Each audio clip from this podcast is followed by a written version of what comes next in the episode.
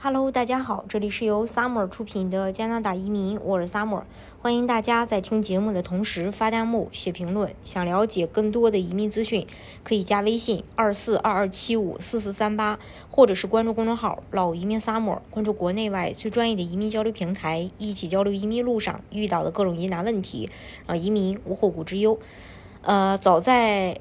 二零二二年的七月十八日，移民局呢就发布了一份内部的备忘录建议，在移民局内部审计和问责部于去年三月进行呃这个内部审计后，明确了试点移民项目计划指导方针。自二零一三年呃四月以来，共设立了十一个试点项目，所有试点项目都是通过部长指示建立的。部长指示的是《移民和难民保护法》中的一项规定，允许移民部长向移民局官员发出特别指示，来帮助政府实现其移民目标。这次的审计包括与二十七名关键人员的访谈，包括移民局高级管理人员、项目员工和大西洋。加拿大机会局的外部利益相关者，一些受访者表示担心，试点项目的创建和终止通常是由紧迫的经济需求或政府不断变化的优先事项决定的，而不是作为测试创新移民方法的项目。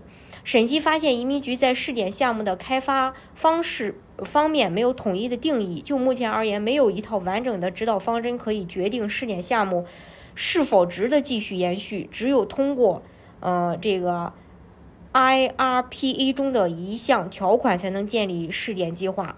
IRPA 指出，试点计划本质上是临时性的，最多五年。每个新的移民项目。最多可以邀请两千七百五十名申请人。试点项目的概念由移民局的几个分支机构评估，包括高级管理层和相关利益相关者。有的试点是移民项目在五年后并没有成为正式的永久项目，但是大西洋移民计划是个例外。ARP 项目成功的实现了吸引和留住该计划所针对的地区或部门的技术经济呃移民的目标。当一个项目取得这种成功时，它很可能会成为永久性的。然而，如果没有指导方针，就很难衡量项目是否成功以及是否满足加拿大的经济需求。通过审计发现，移民局内没有一个综合列表来。跟踪关键试点移民项目的建议或指标，在整个访谈过程当中，有人担心试点项目与现有永久居留途径之间存在重叠。例如，审计引用了围绕某些省提名计划流和创业签证计划的重叠标准的混淆。后者最初是一个试点计划，虽然 SUV 是为了吸引创新科技，呃。初创企业而建立的，但符合条件的职业仍然存在重叠。审计还发现，虽然试点项目被认为需要额外的资金和更多的人力，但大多数试点项目都没有资金支持的。ARP 是最成功的试点项目之一，没有获得任何额外资金和人力支持，而是完全依赖现有的部门能力，增加了部门员工的压力和工作量。目前，加拿大试点项目没有真正的核算成本。审计表示，没有对这些试点项目进行分析，以衡量他们对该部门在管理核心项目方面能力的影响。这也就意味着，除了试点计划之外，无法判断部门工作人员在完成正常日常任务方面的表现如何。审计建议制定指导原则，以更好地监控创建风险分析和衡量试点项目的影响。报告提到，随着对移民局的需求不断增长，这一点尤为重要。加拿大在2025年。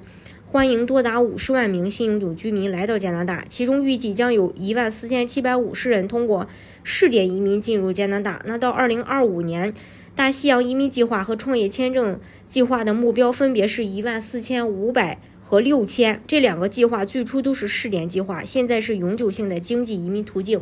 看来加拿大在呃接收更多人数的同时，也不断的在去优化他们的这个移民方案。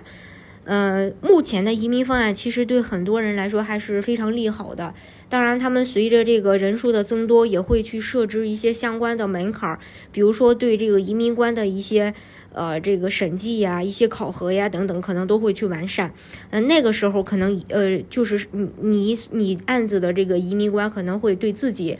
啊，会对申请人会有一些更高的要求，所以目前这个阶段来说，呃，他们还没有形成一个完善的这种系统。对咱们来说，就对申请人来说，可能更会是好事儿。也希望大家啊能，能够在自己有规划。有计划的前提下，早日获得枫叶卡。今天的节目呢，就给大家分享到这里。如果大家想具体的去了解加拿大的移民政策的话，可以加微信二四二二七五四四三八，或者是关注公众号“老移民 summer”，关注国内外最专业的移民交流平台，一起交流移民路上遇到的各种疑难问题，让移民无后顾之忧。